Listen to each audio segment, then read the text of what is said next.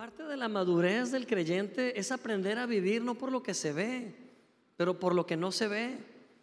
No porque no se vea no signifique que no exista. La mejor definición de fe que encontramos en la Biblia es la fe, la certeza de lo que esperamos. O sea, estamos certeros, ciertos, confiados en lo que esperamos. ¿Hay alguien aquí esperando algo de Dios? Pues ya es. No va a ser, ya es. Pero ¿por qué no lo veo, Alonso? Porque se tiene que manifestar. No porque sea invisible significa que no exista. Ya es. Tu sanidad ya es. Amén. Ahora solo hay que esperar a que se manifieste. Y la espera no avergüenza, dice la palabra. Esa espera fortalece. Esa espera anima. Y dice que es la certeza de lo que esperamos y qué más? La convicción de lo que no se ve. Repetimos, no se ve, pero existe. La paz de Dios no la podemos ver a colores, ¿verdad? No tiene forma, es algo intangible. Pero ¿qué tal un poco de paz el día de hoy para ti? ¿Qué tal dormir en paz? Hay gente que no duerme en paz. Tengo amigos que tienen todo para estar bien contentos y no pueden dormir, no tienen paz. Algo les falta, pero tú lo tienes. Amén. Es Cristo en tu vida, esa paz que rebasa nuestra comprensión humana. Amén. Así que dile al vecino más guapo que tengas a un lado, si es tu esposo, él es el más guapo, si es tu esposa, ella es la más guapa, si vienes soltero, mira quien quieras y dile, ya lo tenemos. Así de sencillo, ya lo tienes, díselo, ya lo tienes, ya tienes que la paz de Dios, ya tienes que el gozo de Dios, ya tienes que la fortaleza de Dios. Amén. Gloria a Dios. Muy bien. ¿A cuántos se les ha ido la luz en su casa o en su trabajo? En esta semana, ¿a cuántos se le fue la luz? ¿Sí? ¿Por la lluvia sería? ¿Ok? Bueno, voy a cambiar un poco la pregunta y vaya que va a ser muy diferente. ¿A cuántos les han cortado la luz? Ahí nadie presume, ¿verdad? Da pena. ¿A cuántos les han cortado la luz? Yo me acuerdo una vez que estábamos, pues mis hijos bien chicos, estábamos ahí en la sala viendo la tele y pácate la que se fue la luz, ¿no? Y yo no sé por qué todos los seres humanos cuando se va la luz, todos inconscientemente gritamos, ¿no? Ah, y ya, ya pasó, ya, ya, ya, ya lo entendimos, se fue la luz. Y yo me acuerdo que yo esperaba salir corriendo y deseaba ver que toda la calle estaba oscura, pero no, nomás era mi casa. Y resulta pues ya ve esos medidores automáticos que ahora cortan satelitalmente o no sé cómo, ¿verdad? Pero ya no viene un señor a cortar con pinzas, ¿no? Corta satelitalmente. Y yo salí y nomás era mi casa. Entonces cuando yo entro mis hijos están orando, ¿no? Yo digo, ya no oren, me cortaron la luz. Eso, eso lo tengo que resolver yo, ¿verdad? No oren. Y mis hijos, no, pero si oramos, Dios, no, debía pagarle, no la pagué, se me olvidó. Entonces, pues fui a pagarla y ya volvió la luz. Se hizo el milagro, ¿verdad? Y sabe, realmente estamos viviendo días donde a mucha gente se le fue la luz, a mucha gente se le fue la visión, a muchas personas se les está yendo el sentido de la vida. Estamos viviendo días donde las personas están desesperadas por, se oye chistoso decirlo, pero por esa luz en el camino, ¿verdad? Esa lucecita allá a lo lejos por lo menos que te guíe. Lo bueno es que tú estás sentado con Cristo en su luz admirable y tienes luz. Oye Alonso, pero a veces no veo la luz tampoco. Bueno, esta enseñanza es para cristianos, para creyentes, y esta enseñanza también es para pensar en aquellos que aún no lo son, pero que lo van a hacer. Amén. Isaías 61 nos da una palabra muy padre muy poderosa. Isaías 61 ha sido un lema para mí este año y lo he repetido una y otra vez. Pero antes, antes de leer este texto es bien importante decirles, tiene un título específico esta enseñanza y este título es Prende tu luz otra vez. Dilo conmigo, prende tu luz otra vez. Hoy estamos comenzando una nueva serie. Esta nueva serie se llama Activa tu fe. Dígalo conmigo, activa tu fe. Porque precisamente la fe la tenemos. Tú ya tienes la fe. Tú no tienes que pedirle a Dios más fe. Yo creo que ese es un cliché. Esa es una costumbre que tenemos, Señor, dame más fe. Y Dios ya te dio la fe. Si creíste en Jesús como Salvador, Él es la fe en ti. La medida de fe. No un poquito. Dios no te dio una migajita, te dio la medida correcta. Es su Hijo en ti. Jesús mismo dijo, no es cuestión de tamaños o de cantidades, aun si tuvieras la cantidad del tamaño de un grano de mostaza, aún con esa cantidad serías capaz de mover qué? Montañas. Amén. El problema es que aunque tenemos la medida de fe, se nos apaga la luz y no vemos. No vemos por dónde, no vemos cómo. No necesito pedir que levantes la mano. Yo sé que ha habido momentos en tu vida donde aunque sabes que Dios está contigo, aunque sabes que Dios te ama, aunque sabes que Dios ha hecho mucho a tu favor, hay momentos en la vida donde no le hayas sentido y sientes que te bajaron la pastilla de la luz. No estás viendo nada y es angustiante. Yo he estado ahí muchas veces. Te sientes angustiado. No saber qué va a pasar mañana. No saber qué va a pasar con tus hijos. No saber qué va a pasar con tu relación matrimonial. Pero Dios es luz y donde está el Espíritu de Dios, ahí hay libertad, ahí hay gozo, ahí hay certeza. Y bueno, Isaías 61 lo vamos a leer todos al mismo tiempo, fuertemente. ¿Listos? Isaías 61 dice, levántate y resplandece, tu luz ha llegado, ya la gloria del Señor que dice, brilla sobre ti. Amén. ¿En qué tiempo está escrito este texto? ¿Cuál es ¿En qué, tiempo se conjugan los verbos de este texto?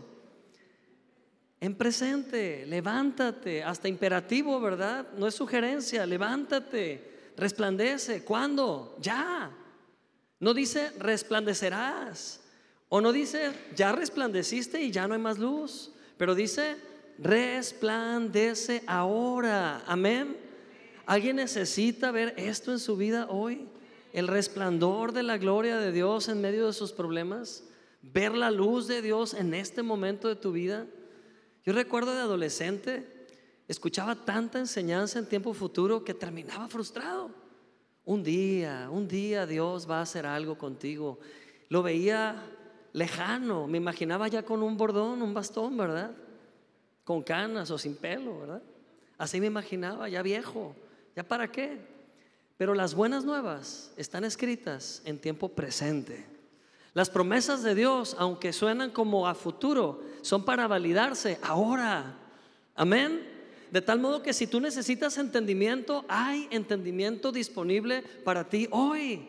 Si tú necesitas paz, hay paz disponible para ti hoy. Si tú necesitas gozo, el gozo del Señor es tu fortaleza y ya está en ti hoy. Y esto está escrito en presente y dice, tu luz ha llegado. Es el único verbo que no está escrito en presente, pero qué bueno, porque nos da por hecho que ya llegó. Amén. No dice tu luz llegará, como dice, tu luz ha llegado y ya la gloria de Dios, escuchen, ya. Qué gran palabra para nuestro tiempo. Ya la luz, la gloria del Señor brilla sobre ti. Gloria a Dios. Qué bendición es entender esto. Estuve hace unos días predicando en Estados Unidos, en Las Vegas, y conocí tantos papás afligidos acercándose a preguntar, ¿qué haría usted? Típica pregunta, ¿qué haría usted? Es que el, hijo, el primo de una amiga, y, y yo sé que eran situaciones de ellos, ¿no? Y un papá, específicamente un papá bien afligido, me decía, ¿qué haría usted si su hijo lo demanda? Y yo, mi hijo, Sí, no, mi hijo no haría eso. Le prometo que puede pasar, me dijo. A mí mi hijo me demandó hace unos meses. Y yo me imaginé que su hijo era un licenciado, un abogado ya adulto. Trece años, mi hijo. Trece años, sí. ¿Y de qué le demandó su hijo? Él habló al 911 un día y dijo que yo lo estaba obligando a ir a la iglesia. Y no me multaron ni me arrestaron, pero sí me llamaron a, a una jurisdicción del ramo familiar y sí hablaron conmigo enérgicamente y terminé sintiendo que mi hijo no era mi hijo. Terminé sintiendo que ya no me pertenecía y que ahora pertenecía a un sistema y que yo debía andar con pincitas con mi hijo y la verdad que eso me ha robado días de paz, días de gozo, me ha robado el sueño, me siento fracasado como padre, siento que ya lo perdí. Y yo le dije, antes de que sigas, déjame decirte que no eres el único padre que está experimentando esa sensación de que te han secuestrado a tu hijo y te lo están queriendo cambiar. Está pasando en todo el mundo.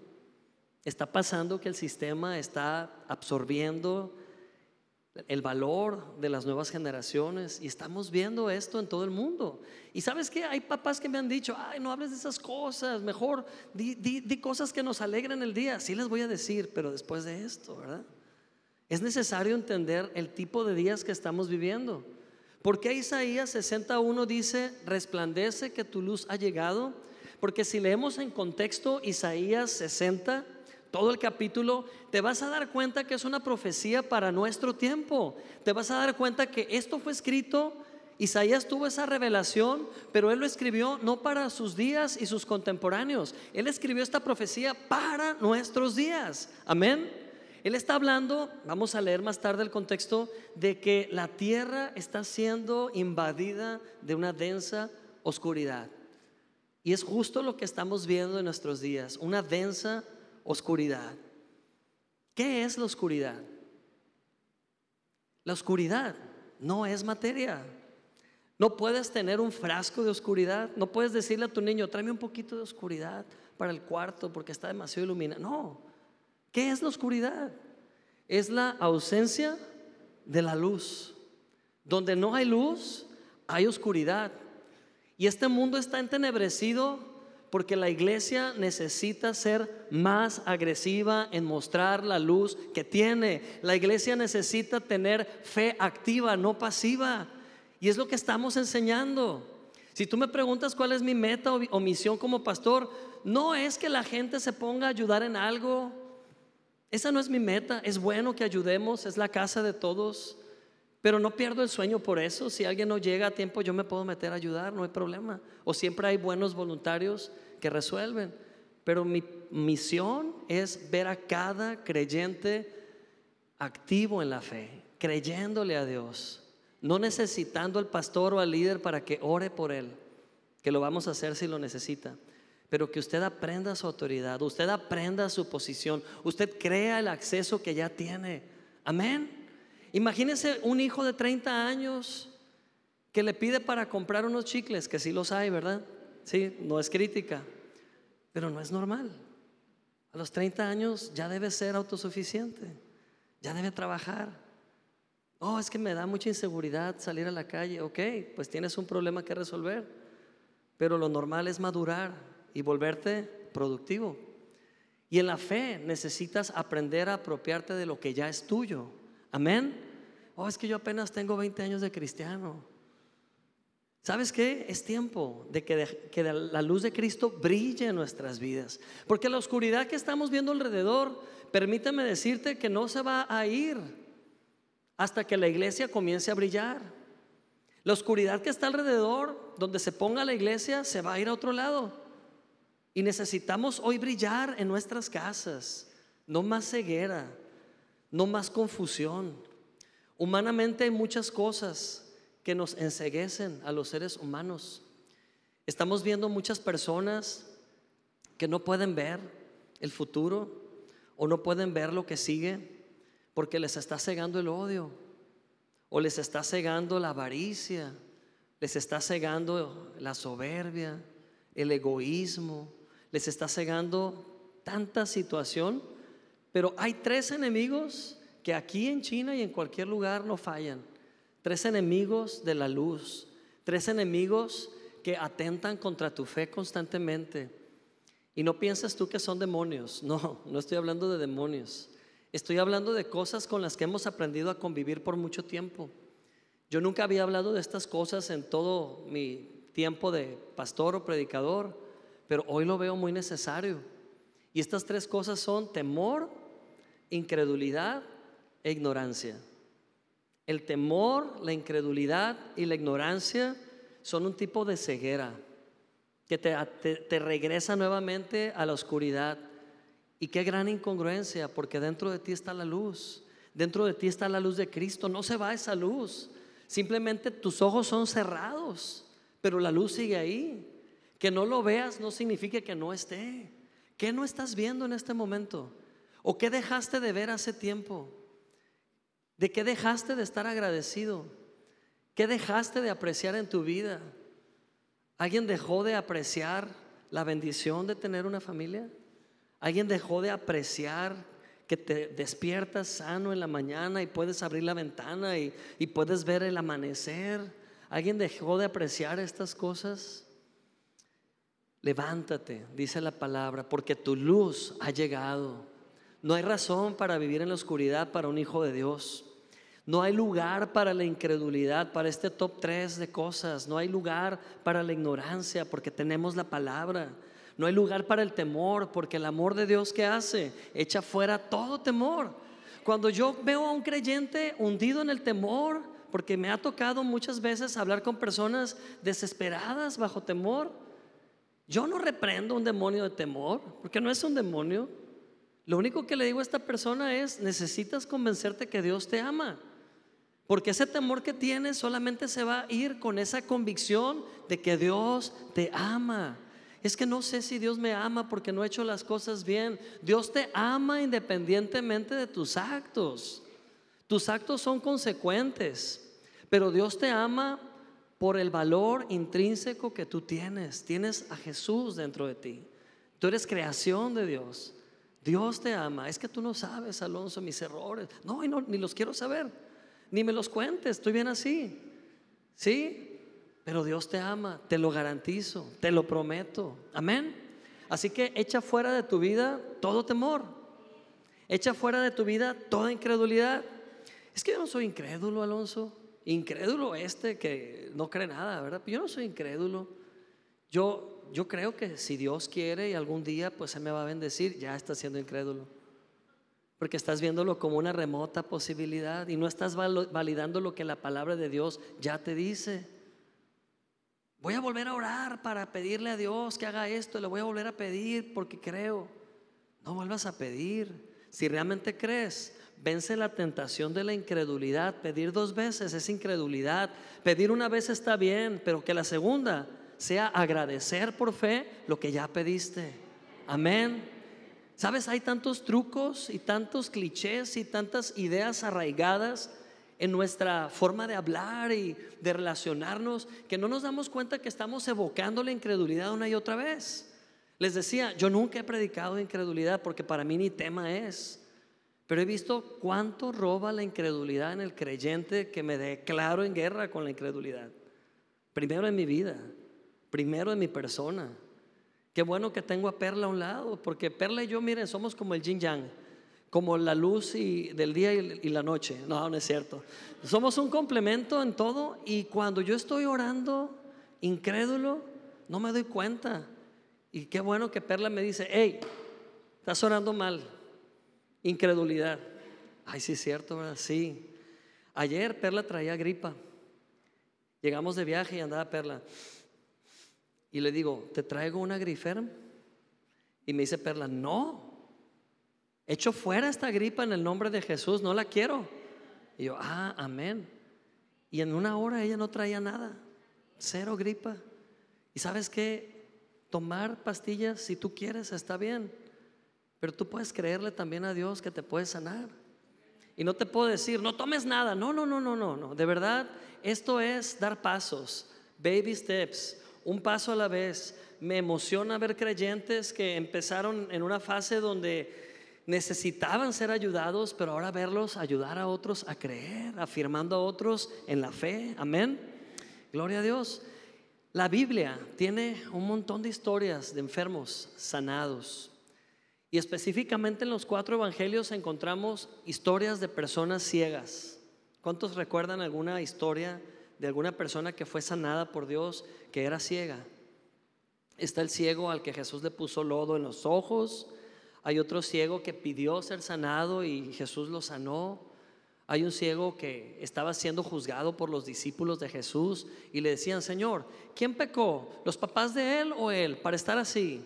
Y así encontramos muchos casos muy diversos, pero el caso que voy a mencionar hoy es, es muy diferente. Es muy diferente porque lo que todo ciego tenía en común es que vinieron pidiendo sanidad y Jesús lo sanó.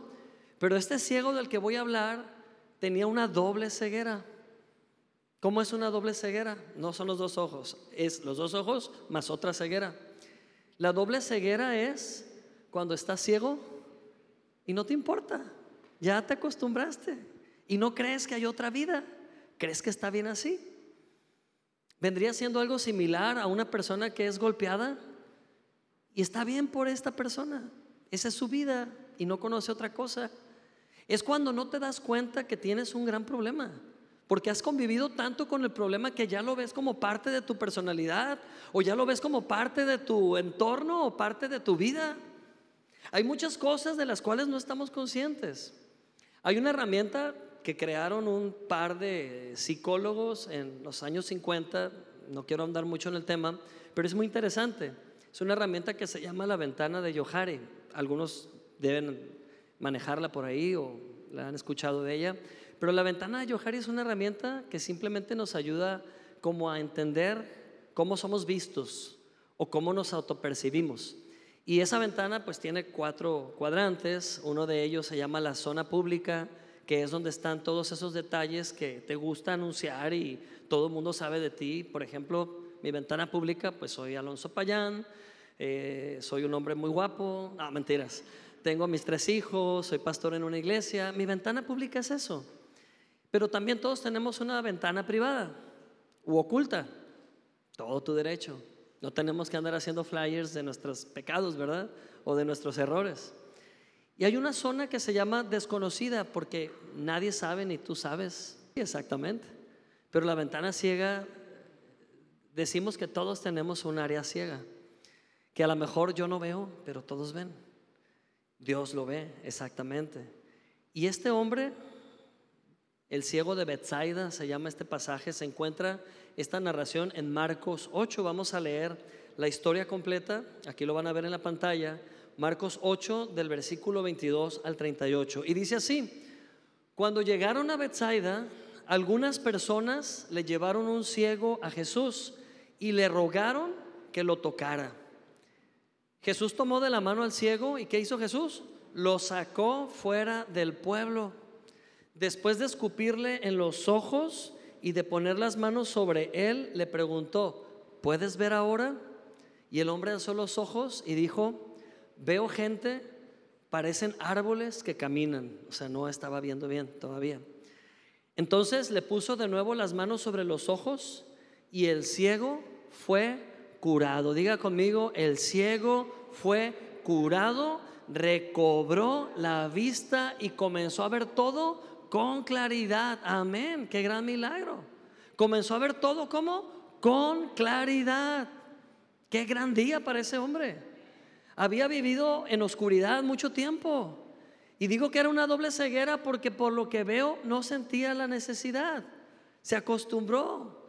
¿Cuántas cosas hay que las hemos hecho familiares en nuestras vidas que no nos están permitiendo ver ni nuestro futuro, ni nuestro destino, ni nuestro potencial. ¿Cuántas cosas hay que nos están cegando? No siendo nosotros ciegos, teniendo la luz viviendo dentro de nosotros, pero por opción, por voluntad propia o inconscientemente hemos permitido esas capas que se van adhiriendo y que cada vez van limitando nuestra visión de la vida. Este hombre tuvo que ser traído por personas que lo querían yo creo que eran sus amigos o no sé si sus familiares, pero como empieza este pasaje, algunas personas que dice, le llevaron un ciego a Jesús y le rogaron que lo tocara. ¿Habrá alguna persona en tu corazón en este momento que sabes que está sufriendo por esa ceguera, que no está viendo la luz, que no está teniendo entendimiento de su vida y, de su futuro, por la cual sientes carga y quieres que vea? Tal vez tú estás representado en esta historia como el que trae a ese ciego a Jesús para que lo toque y lo sane. Amén. Y si hay algún área en la que no estás viendo, Dios quiere sanarte y Dios quiere abrir tus ojos. Quiere quitar todo impedimento. Pero fíjense cómo termina el pasaje. Comenzó a ver todo con claridad. ¿Y qué pasó después? Jesús lo mandó a su casa con esta advertencia. ¿Cuál fue la advertencia? No vayas a entrar en el pueblo, ya no regreses a Bethsaida. Qué tremendo, ya no regreses a Bethsaida. Amén. ¿Qué quiere decir todo esto? Jesús no se negó a sanarlo, al contrario, lo quiso hacer, pero no en Bethsaida. Lo sacó de Bethsaida, le tomó de la mano, lo jaló, lo llevó fuera del pueblo y aunque aquí se resume en un renglón, yo supongo que fue una caminata larga. Salir de una ciudad debe tomarte por lo menos 10 minutos, 15 minutos a pie, si este se trataba de una aldea o un pueblo, pero fue una caminata larga. Un hombre que no sabía quién era Jesús estaba siendo llevado fuera de su entorno, alejado de su entorno. ¿Por qué Jesús hizo eso? En, el, en perdón, perdón. Sí, en Mateo 11:20 Jesús se lamentó sobre tres ciudades. Se lamentó sobre Nazaret, se lamentó sobre Bethsaida y se lamentó sobre Corazín, tres ciudades de los tiempos bíblicos, algunas de ellas que existen todavía. Pero estas tres ciudades tenían algo en común, la incredulidad. Quiero decirte que Jesús puede obrar grandes milagros aún donde hay pecado, porque el pecado a Dios no le detiene de traer milagros. Donde abunda el pecado, sobreabunda la gracia. Y esto quiere decir que la gracia lidia con el pecado de la forma correcta. La gracia no consecuenta el pecado. La gracia es más grande, poderosa que el pecado mismo que una persona ha acumulado o ha practicado por años. La gracia de Dios te abraza a pesar de tus errores, pecados y te convence. Te convence de una nueva identidad. Ya no quieres vivir en el pecado. Ya no quieres vivir ahí. Pero donde hay incredulidad, esa es otra historia. Dios no puede obrar donde hay incredulidad. Sin fe es imposible agradar a Dios. Dios necesita fe. ¿Por qué? ¿Por qué necesita fe? Porque gracia es todo lo que Dios ya proveyó, lo hemos dicho una y otra vez. Gracia es toda la comida servida sobre la mesa. Gracia son todos los recursos guardados en la bodega de Dios para ti. Pero ¿qué es fe? Fe es tu respuesta positiva a esa provisión. Es tu sí lo quiero o falta de fe, no lo quiero. Sí lo creo o no lo creo. Imagina que en esa mesa está todo lo que vas a necesitar este año. La única forma que tú te beneficies de esa mesa es tomando. Amén.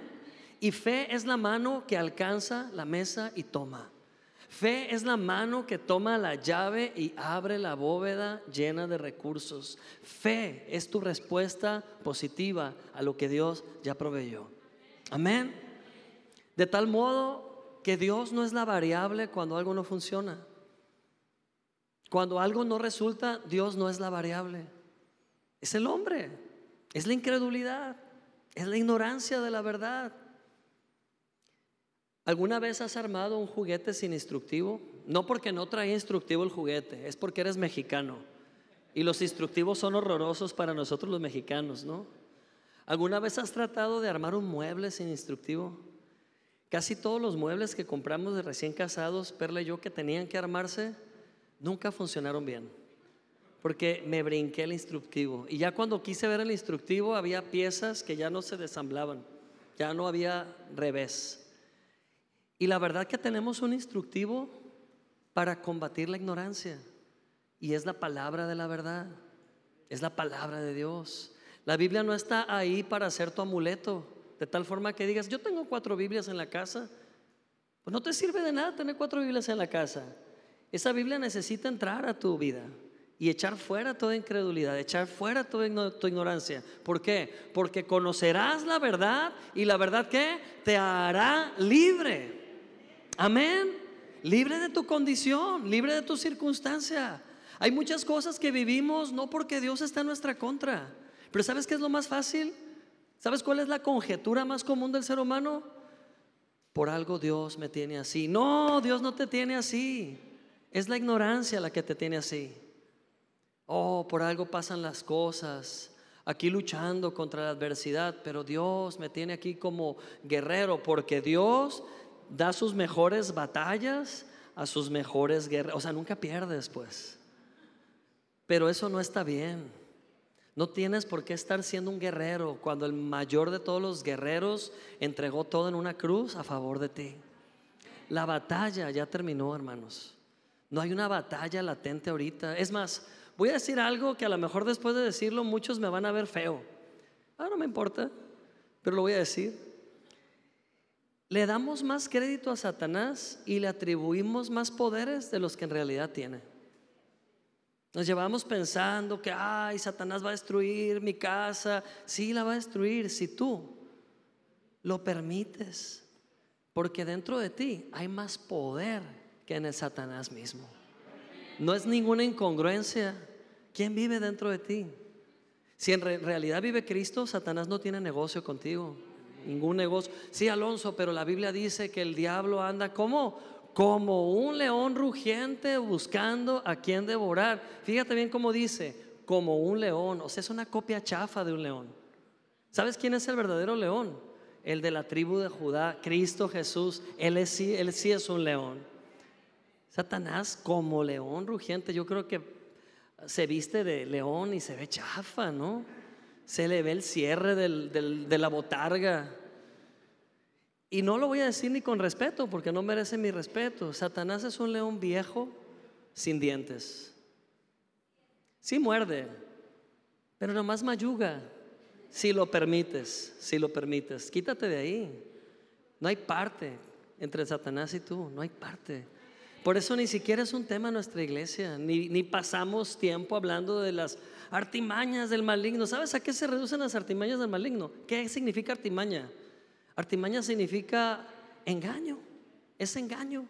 Los engaños del maligno, engaño uno, hacerte sentir solo. Ay, estás solo, pobrecito. Así te quiere el enemigo, creyendo que estás solo y nadie te quiere, ¿verdad? Artimaña número dos, no vales nada. Son viejos trucos que los vemos a lo largo de toda la Biblia. Hasta con Cristo Jesús vino a atacarlo de esa forma. Si en verdad eres hijo de Dios. ¿Sí?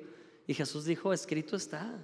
Escrito está, escrito está, escrito está, y Jesús venció al enemigo. Así que Cristo vive dentro de ti.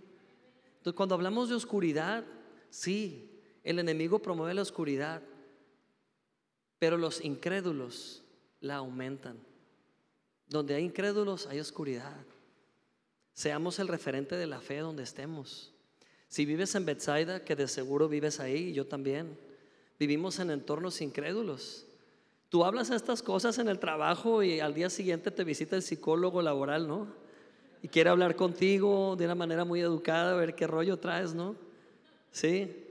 Tú hablas estas cosas en público y eres tachado de desequilibrado, porque el mundo natural es lo único que el hombre natural percibe. Pero tú no eres un hombre o mujer natural, eres un hombre espiritual, eres una mujer espiritual, tienes una identidad en Cristo, tienes una conciencia diferente, tú puedes ver las cosas invisibles que gobiernan las visibles. Justo en este momento hay ángeles alrededor. Dios usa tu vida como un ángel también para librar a otros del mal. Son las cosas invisibles que repercuten en el mundo visible. Amén. Así que no hay por qué vivir en la sombra de la oscuridad, ni en la oscuridad. La oscuridad es ausencia de luz. Alguien tomó la iniciativa y trajo ese ciego a Jesús, lo trajo a la luz. Alguien aquí va a tomar la iniciativa este año de tomar a alguien que no ve y traerlo a la luz, que es Jesús. Quedan poquitas sillas vacías. Yo creo que quedan 20 sillas vacías. Y tengo guardadas un montón ahí para sacarlas. Pero ve en esas sillas personas que te duele que no vean y que te duele que están estrellándose una y otra vez con la misma problemática. Y vamos a hacer algo práctico. Vamos a orar en este momento. Cierra tus ojos y haz esta oración conmigo. Di conmigo, Señor Jesucristo, en este año yo voy a traer a esta persona a tus pies para que tú la toques, tú la sanes. No la voy a obligar, ni la voy a traer con persuasiones humanas, pero le voy a orar por ella y creer que vas a usar mi vida como un conducto para acercarle a tus caminos. En el nombre de Jesús. Amén. Tú puedes ser el iniciador de un milagro en tu casa. A veces estamos esperando una respuesta mesiánica, algo que suceda de la nada, pero Dios es práctico, Dios se mueve en las relaciones. Alguien en tu trabajo, alguien en la calle que te dio una referencia de que Dios te ama. De verdad, han pasado historias increíbles en nuestras vidas, tremendas. Hace tiempo me acuerdo que estaba haciendo cola en Walmart y estaba ya desesperado porque pues no había esas cajas automáticas que tú pagas solo, ¿verdad? Y era una cola larguísima. Y cuando yo estaba viendo a la mujer que estaba atendiendo a la gente, lo estaba haciendo tan lentamente que en mi mente yo quería ah, estrangularla de coraje, ¿no? Yo decía, ¿qué le pasa? ¿No desayunó? ¿Qué? Yo estaba bien enojado porque iba bien despacio. Y vino a mi mente esto, dile que yo le amo. Dile que dice Dios que le ama. Y yo, no, no puede ser Dios porque estoy enojado. Pero Dios se brinca tus emociones, Dios no depende de tus emociones, Dios se mueve en otro ámbito. Y cuando ya tenía a la mujer enfrente, yo dije, no, ¿cómo le voy a decir? Va, a pensar que estoy loco, ¿verdad? Nos importa mucho eso, aunque ya parezcamos, ¿no? dije, ¿cómo le voy a decir? Y le dije, señorita, disculpe, no sé por qué no acostumbro a hacer esto, pero quiero decirle algo importante. Y la muchacha se acomodó como a ser regañada, ¿no? Como, que, como a la defensiva. Y luego, Dios le ama. Recibí eso de decirle que Dios le ama. Y empezó a llorar y llorar y llorar. Y ahora la gente de atrás estaba más enojada que yo. Porque ya ahora sí no estaba de modo de atender a nadie. Se puso grave la mujer ahí, ah, llorando, ¿no? Y yo dije, ¿y ahora qué, ahora qué hago?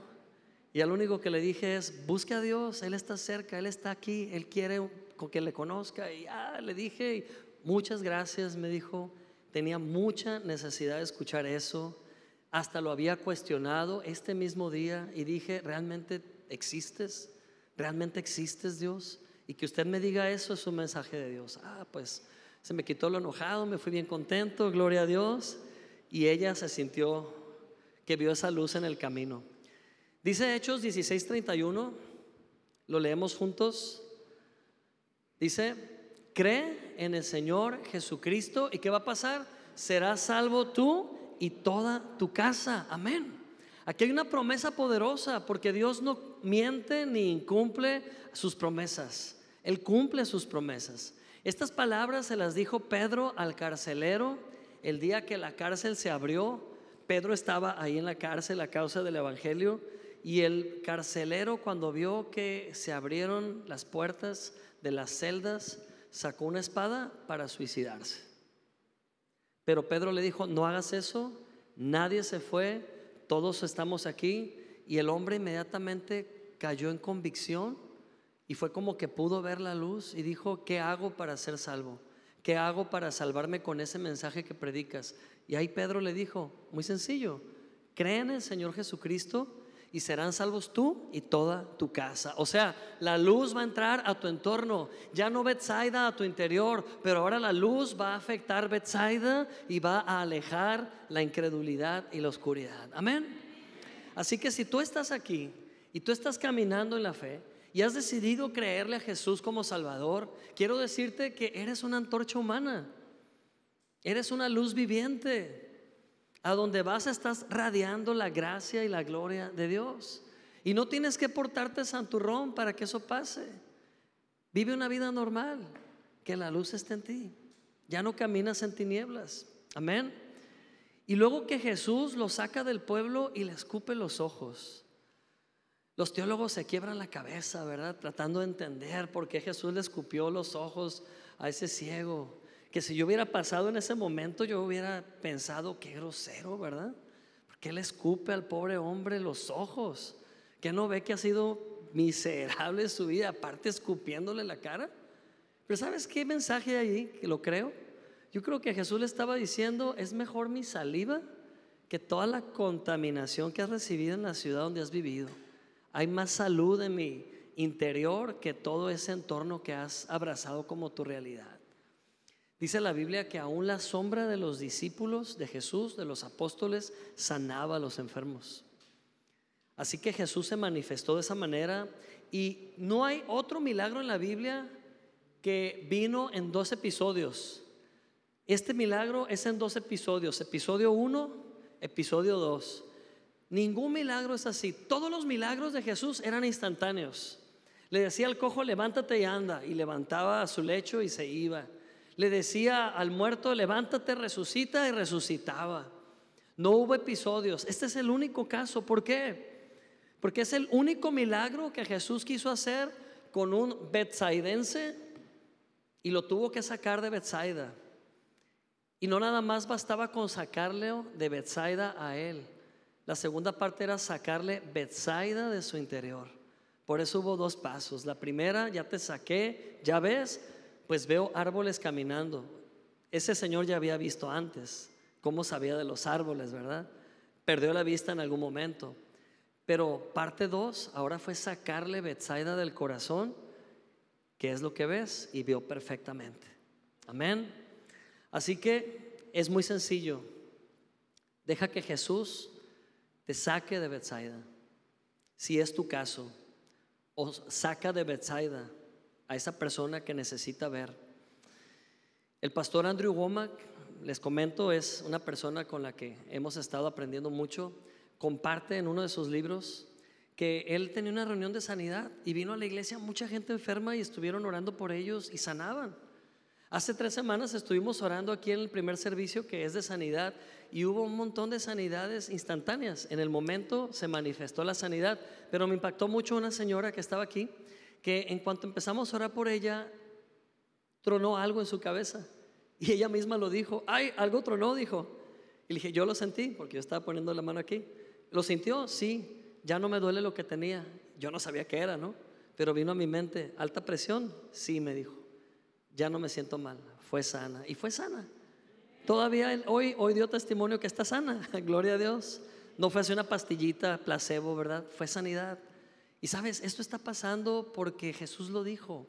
Ustedes harán aún cosas mayores que yo. Y estaba Andrew Womack, este pastor que ahorita ya es muy grande de edad, pero cuando él era joven, él estaba como entrenándose en este entendimiento y quieras o no, te traiciona la humanidad y dices tú, ay, pues no sé si orar, qué tal si no pasa nada. Y ahí está la incredulidad, ¿no? Dando vueltas. Pero decía este pastor que oraron un montón de enfermos sanos y entonces ya se iban y él dijo, pues la reunión terminó, pero si hay alguien que no pasó al frente y necesita sanidad, pues que venga. Y un jovencito de 17 años se levantó, vino al frente y, se veía bien el muchacho, se veía sano, se veía fuerte. Y ya que estaba enfrente le dice el pastor Andrew, oye, ¿cuál es tu problema? Y él dice, es que soy ciego de un ojo, no veo. Ah, ok, pues vamos a orar por tu sanidad. Ok, ¿tú crees? Sí, yo también, vamos a orar. Puso la mano y empezó a orar por sanidad. Cuando ya oró, le dijo, cúbrete el ojo bueno, quédate con el otro ojo así abierto y dime cuántos dedos ves. Y el jovencito dice, no veo. ¿Cómo que no? No, no veo. Vamos a orar otra vez, vamos a orar. Empezaron a orar. Ahora sí, ¿cuántos dedos ves? No veo. Y entonces la gente que estaba ahí empezó a murmurar. Y el pastor Andrew les dice, a ver, señores, la reunión terminó hace 10 minutos. Usted se puede ir a su casa a descansar. Yo pregunté por los que aún no pasaron y quieren pasar lo que estoy creyendo y hablando, yo lo creo porque está en la palabra de Dios. La oración, la palabra de Dios dice que a la oración de fe que sanará al enfermo, punto y final. Pero si usted batalla en creer esto, hágame el favor de irse a su casa.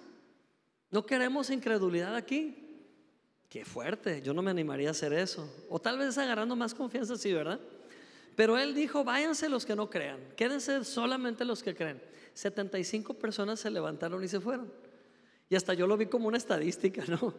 25 se quedaron. Entonces dijo, ¿ustedes creen? Sí, vamos a orar por él. Y vinieron a orar por él. Y volvieron a orar y orar. ¿Cuántos dedos ves? No veo. Otra vez. ¿Cuántos dedos ves? No veo. Y se empezó a sentir muy frustrado este hombre. Dice, Señor, ¿qué te pasa? ¿Por qué te niegas a sanarlo? Si hace rato sanaron un montón, ¿por qué a él no? ¿Qué es para ti esto? Tú lo puedes sanar y que Dios claramente le mostró, yo no soy el problema, yo no soy el problema, estás orando mal. Y él dijo, pues estoy pidiendo sanidad, él no necesita sanidad, él necesita un milagro creativo. Milagro, sanidad, es lo mismo. No. Se acordó él que la Biblia habla de que los discípulos hacían señales, prodigios, sanidades, milagros, como si fueran categorías. A ver, a ver, dijo, pues es que él está enfermo, es ciego, necesita sanidad. No, él necesita un milagro. Y vino el copastor de Andrew y le dijo, oiga pastor, fíjese que estamos orando y vino a la mente de que él necesitaba un milagro, no sanidad. Yo sentí lo mismo, ay, pues muy bien. Y le pregunta al muchacho, oye, ¿cómo perdiste la vista? Y el muchacho dice, cuando yo era un niño pequeño, un bebé, me cayó una infección tan grande que para no perder el globo ocular, me tuvieron que extraer lo de adentro nada más. Entonces no tengo la retina y una serie de cosas, no recuerdo exactamente cuáles eran, pero prácticamente le sacaron todo ese mecanismo de dentro del ojo. Entonces no tenía nada por dentro, nomás tenía el globo, pero no tenía por dentro nada. Y dijo Andrew, es cierto, él no necesita sanidad porque no está enfermo, él necesita un milagro creativo porque no tiene nada. O sea, ay Dios, qué fuerte y dijo, ok, vamos a orar por ti, vamos a orar. Y en cuanto oraron le dijo, ahora sí, ¿cuántos dedos ves? Estoy viendo dos dedos, dijo el muchacho. Y Dios hizo un milagro, restituyó lo que hacía falta, volvió a poner lo que el hombre quitó y le dio todo un sistema nuevo para ver. Miren hermanos, aún no hemos visto nada. En la India hay testimonios documentados con video de personas que vuelven a recibir una extremidad que ya había sido amputada o partes que por la lepra se habían caído. Y puedes pensar lo que quieras, puedes decir qué loco lo que está hablando ese hombre, pero muchas señales o estas señales seguirán a los que creen. Sanidades, liberaciones, resurrecciones, milagros de provisión. Es tiempo que la iglesia deje de vivir en un concepto. Es tiempo de que los creyentes empecemos a creer en serio. Ya no ser un día dudantes y otro día creyentes. O no ser creyentes eventuales. Avivar ese fuego del don de Dios que ya está en nosotros. Ya hay un fuego en ti, avívalo. Amén. Créelo. Quizás tengas que salir de ese entorno que te está robando la fe. A veces ese entorno no es un lugar geográfico. A veces ese entorno son conversaciones que te roban. Son conversaciones que son dañinas. A veces quiere uno tener amistad con personas que no creen. Está bien amar a la gente, está bien tratar bien a la gente, pero intimar con alguien que no cree en lo que tú crees en Dios. Es como tú estás parado arriba de la mesa, Él está abajo y tú lo quieres jalar y Él te quiere tumbar. ¿Y sabes qué? No estoy diciendo quiénes deben ser tus amigos, tienes la edad para elegir. No sé tú, pero yo cuando alguien me está robando o me está peleando o me está tratando de convencer de su incredulidad, la plática termina ahí y sigo siendo amable y sigo siendo alguien que ama a la persona, pero no acepto su entorno, no acepto la incredulidad ni por amabilidad, porque la incredulidad roba, amén, la duda roba. Entonces, al final Jesús le dijo, no vuelvas a Bethsaida. No hables con los de Bethsaida. Yo creo que por el momento era nuevo en su sanidad. No vaya a ser que la duda de esa gente te regrese a donde estabas. Una vez una persona regresó a una iglesia y reclamándole al pastor, que no fui sano, ahora estoy más enfermo que nunca. Hermano, usted fue sano y nunca más lo volvimos a ver. Mejor díganos a dónde fue, de tour. No, pues la persona se fue contenta con su sanidad y jamás volvió a tomar de la palabra de Dios. ¿Quieres crecer en fe? Aliméntate, come, sé fuerte. Este hombre que van a ver en la pantalla es una foto. Es un hombre que vivió en 1800 y murió en 1935 más o menos. Él se llamó John Graham Lake. John Graham Lake era un misionero que predicaba de la sanidad y él fundó tantas misiones en Sudáfrica y, su historia, su biografía es muy interesante. Yo le estaba leyendo, me quedé impactado porque a lo largo de su vida él registró en un diario 100 mil sanidades certificadas. Oró por enfermos y sanaron. Y cuenta su historia que cuando él ya quiso asentarse porque ya era mayor y estaba cansado, eligió vivir en Spokane, Washington, una ciudad grande en aquel tiempo, muy grande ahora. Decidió vivir en este lugar de Washington Y tres años vivió ahí, dos, tres años vivió ahí. En esos tres años se cerraron todos los hospitales de Spokane. Ya no funcionaron porque no había chamba, no había enfermos. Todos iban a las reuniones diarias que él celebraba y recibían sanidad, sanidad y sanidad y sanidad. Ahora, si vieras a este hombre, era un hombre simple, y no estoy diciéndolo en un tono despectivo, era un hombre común, ordinario.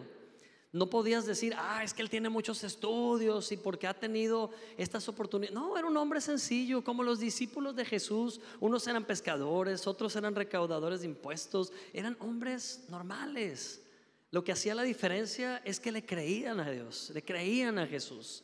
No importa cuál sea tu trasfondo, de dónde vengas o lo que hayas vivido, lo importante es que hoy entiendas que Jesús te habita, vive en ti y Él es el poder.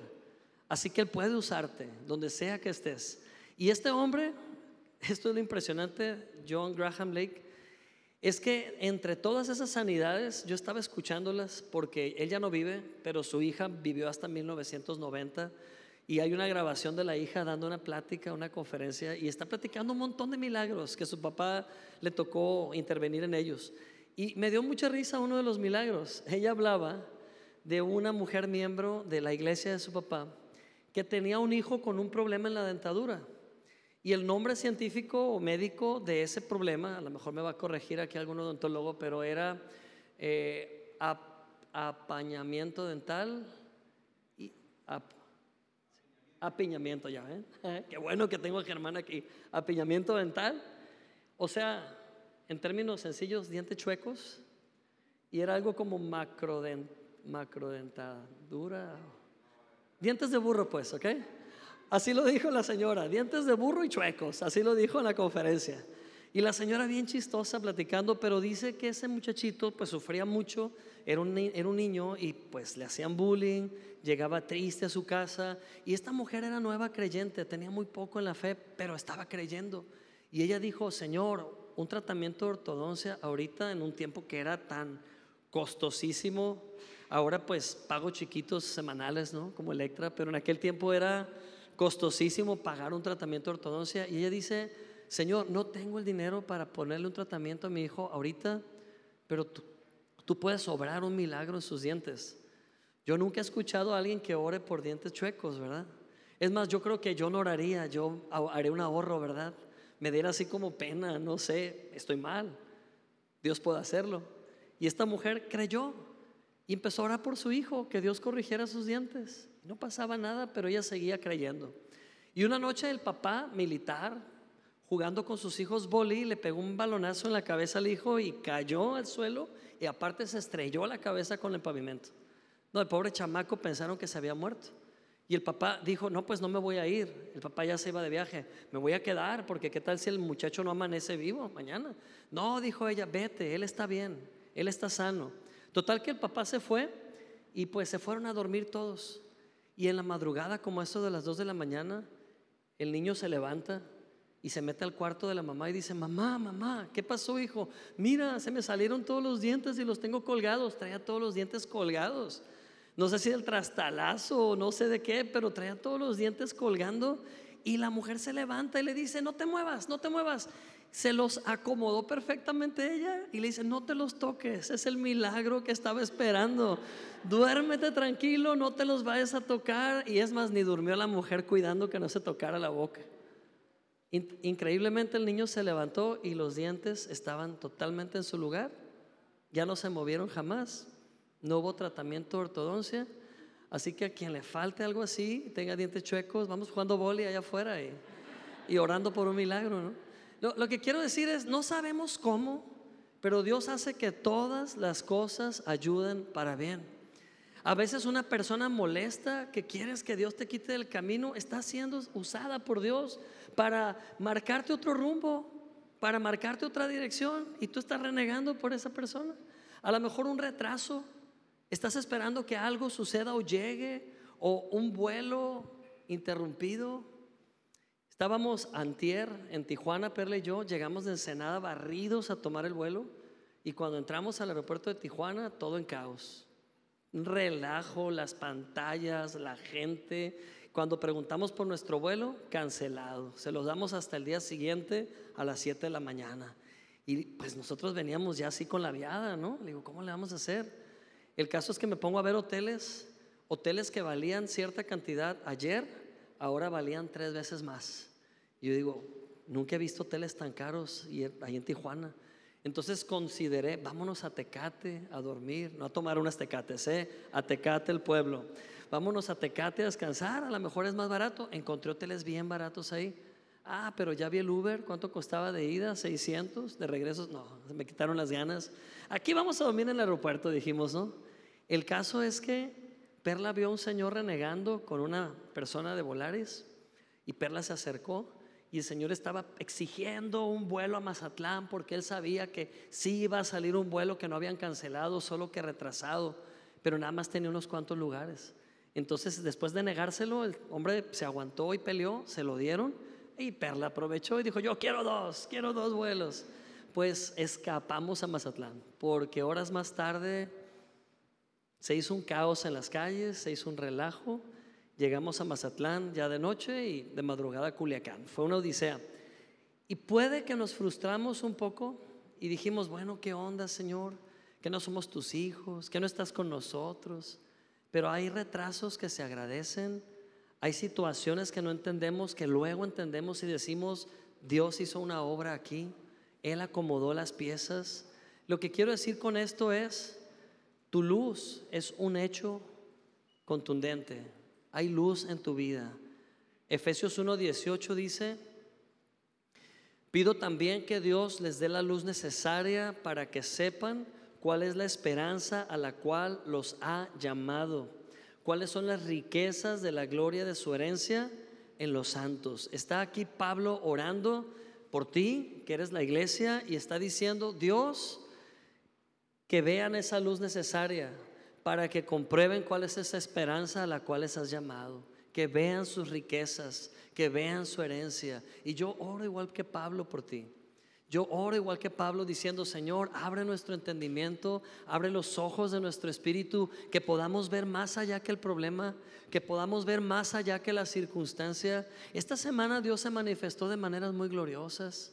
Sin entrar en mucho detalle, Dios rescató la vida de una persona muy querida por nosotros. Dios la resguardó, usó ángeles, usó la misma iglesia para rescatar, usó a una hermana como un ángel para traerla de vuelta y protegerla. O sea, no podemos negar que todo obra para bien para los que le aman y que no estamos caminando en ceguera, ni en oscuridad, ni en desesperación. Pero si por algún momento sientes no ver, simplemente toma la luz que te ha sido dada. Simplemente prende tu luz otra vez. Amén. No caigas en condenación de decir, ¿por qué me pasó esto? ¿Qué hice mal? No, hay cosas que pasan porque tienen que pasar por donde vivimos, por lo que sea. Pero quédate con la parte de que Dios te ama y está contigo y Él es tu luz en todo momento. Amén. Así que rompe la regla de la incredulidad. ¿Cuál es esa regla de la incredulidad? Pedir y volver a pedir y pedir lo mismo. No pidas lo mismo muchas veces, porque entonces estás creyendo que hasta que convenzas a Dios, Él hará algo. Dios no necesita ser convencido de tu sanidad. El que necesita convencerse eres tú. Dios no necesita ser convencido de ayudarte. Él quiere y Él puede y ya lo hizo. El que necesita convencerse eres tú. Romper esa regla de la incredulidad es, está bien, pide la primera vez lo que quieras, pero la segunda vez da gracias. La segunda vez eh, arraigate en creer que ya fue hecho y da gracias por eso. Actúa en fe, velo aunque no lo veas. Si te ayuda a imaginar, imagínalo. Pero que los ojos de tu espíritu se abran y vean la gloriosa herencia que Dios te ha dado en Cristo Jesús. Quiero que cierres tus ojos por un momento y veas a tus hijos. Pienses en tus hijos. Tal vez como papá humano te desesperas, te frustras, quisieras que ya haya un cambio, quisieras ya verles fuertes. Ahora oro en el nombre de Jesús, dando gracias porque los ojos de tu espíritu están abiertos. Y tú puedes decir conmigo, gracias Padre, porque mis ojos han sido abiertos. Y voy a ver en este momento el potencial que has puesto en mis hijos. Voy a ver un futuro glorioso en ellos. Hoy veo un futuro seguro para ellos. Y aunque estos días son oscuros y el mundo está haciendo cosas tremendas para robar la inocencia y el futuro de nuestros hijos, en el nombre de Jesús, yo veo un destino glorioso para ellos, yo les veo cubiertos, rodeados de tu luz, yo les veo protegidos, yo les veo escoltados por ángeles, yo veo a mis hijos caminando y las puertas abriéndose de par en par a favor de ellos. Yo declaro lo que dice tu palabra acerca de mis hijos, que ellos son cabeza y no cola, que ellos van adelante y no atrás, ellos están, están siendo puestos en lo alto y no están en lo bajo. Tú estás con ellos. Oro por mi familia, oro por mis hijos, oro por nuestro destino, oro por lo que me has dado, Señor, dando gracias, dando gracias porque tú eres fiel y tú cumples tus promesas. Gracias, Señor. Y así con tus ojos cerrados, escucha por último esta palabra, Isaías 60, del 1 al 3, dice, Levántate, resplandece, tu luz ha llegado. Ya la gloria del Señor brilla sobre ti. La tierra está cubierta de tinieblas, una densa oscuridad envuelve a las naciones, pero sobre ti brilla el Señor como la aurora. Sobre ti se puede contemplar su gloria. Tu luz guiará los pasos de naciones y los reyes se guiarán por el resplandor de tu aurora. Amén. Declaramos buenos tiempos, buenos momentos, buenos días para mí, para mi familia. Lo puedes hablar por fe. Declara estas cosas creyendo. Declara el mejor futuro para tu casa. Declara que tu casa está cimentada en la roca eterna. Dilo, no nada más lo escuches, háblalo. Di conmigo, mi casa y yo estamos cimentados en Cristo la roca firme. Aunque vengan tormentas, estamos firmes. Aunque vengan circunstancias difíciles, mi confianza está puesta en Cristo Jesús. Aleluya. Gracias Señor. Amén. Amén. Le vamos a dar un aplauso a Dios fuerte. Amén. Amén. Y quiero hacer una última pregunta. ¿Habrá alguien aquí que el día de hoy esta fue una palabra rema, una palabra precisa, una palabra que Dios preparó justo a tu necesidad y te identificas con todo esto, no tienes que levantar tu mano, pero si tú eres esa persona, simplemente te pido que recibas esto y digas conmigo, yo recibo la paz de Dios, yo recibo ojos abiertos, yo recibo sanidad, recibo liberación de toda ceguera Hoy mis ojos pueden ver, hoy puedo ver más allá de mis errores, hoy puedo ver más allá de pecado, yo puedo ver más allá que mis problemas, puedo ver lo que Dios ve en el nombre de Jesús. Cuenta la historia que una de las canciones más increíbles que han sido escritas acerca del poder de Dios se llama Amazing Grace. Esta canción, Amazing Grace, es tremenda. Es larga, pero casi todos hemos escuchado la primera estrofa nada más. Dice, Amazing Grace, how sweet the sound that saved a wretch like me. Y a los que no entienden inglés, ahorita les traduzco. I once was lost, but now I'm found, was blind, but now I see. Que se traduce como increíble gracia, qué dulce sonido que salvó a un miserable como yo. Una vez estuve perdido, pero ahora he sido hallado. Antes era ciego, pero ahora veo. Amén. Ahora vemos. Ahora vemos. ¿Saben quién escribió esta canción? Un hombre llamado John Newton en 1779. Es viejísima esta canción. Este hombre cuando tenía 11 años ya era delincuente. Asaltaba en la ciudad. En Inglaterra él asaltaba. A los 15 años ya había hecho tanto daño a su comunidad que su mismo papá lo quería encarcelar, el mismo papá. Así que él se tuvo que ir y se subió a un barco de traficantes de esclavos. O sea, era un barco de trata de personas. Y pasó años en ese barco y se acostumbró a la fealdad de este, de este acto traficó con tantas personas desde África. Y saben, se volvió experto en escribir poemas, pero poemas obscenos, para divertir a la tripulación de ese barco. Estudió la Biblia para pelear con los cristianos que conocía en cada puerto. Le encantaba eh, cuestionar su fe y hacerlos como molestarlos. Estudió libros cristianos teológicos para pelear, nada más para eso. Pero un día él vio con sus propios ojos cómo una tormenta casi hace que pierdan todos la vida. Y por primera vez él dijo, Dios mío, si existes, ayúdanos. Y todo se calmó en el mar y se salvaron.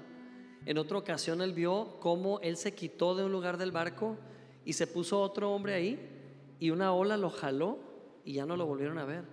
Y él se impactó tanto porque dijo, yo debí ser ese que se lo llevara el mar, es no aquel, yo merecía eso. Y eso empezó a tocar su corazón y cuando él llegó al siguiente puerto, tuvo un encuentro con Cristo, le entregó su vida a Dios y se convirtió en un pastor. Así que a él se le atribuye la abolición de la esclavitud en Inglaterra porque junto con otros dos hombres se plantaron en el parlamento y lucharon muchos meses para que se aboliera esa práctica y hoy se le agradece a John Newton que no existe más esclavitud en Inglaterra. Qué tremendo, alguien que fue traficante de esclavos se convirtió en una persona que habló de libertad y que escribió este himno tan hermoso que se canta en el Super Bowl, se canta en un montón de eventos en Estados Unidos públicos, porque es como un, como un lema, ¿no? un himno de victoria. Y pues con esto quiero concluir. No importa dónde estés ahorita, Dios sabe dónde estás y no te pierde de vista. No importa qué tanto entiendas o no entiendas de qué, qué, es lo que va a pasar mañana, Dios sabe qué va a pasar mañana. Tu vida está segura en las manos del Salvador. ¿Lo puedes creer?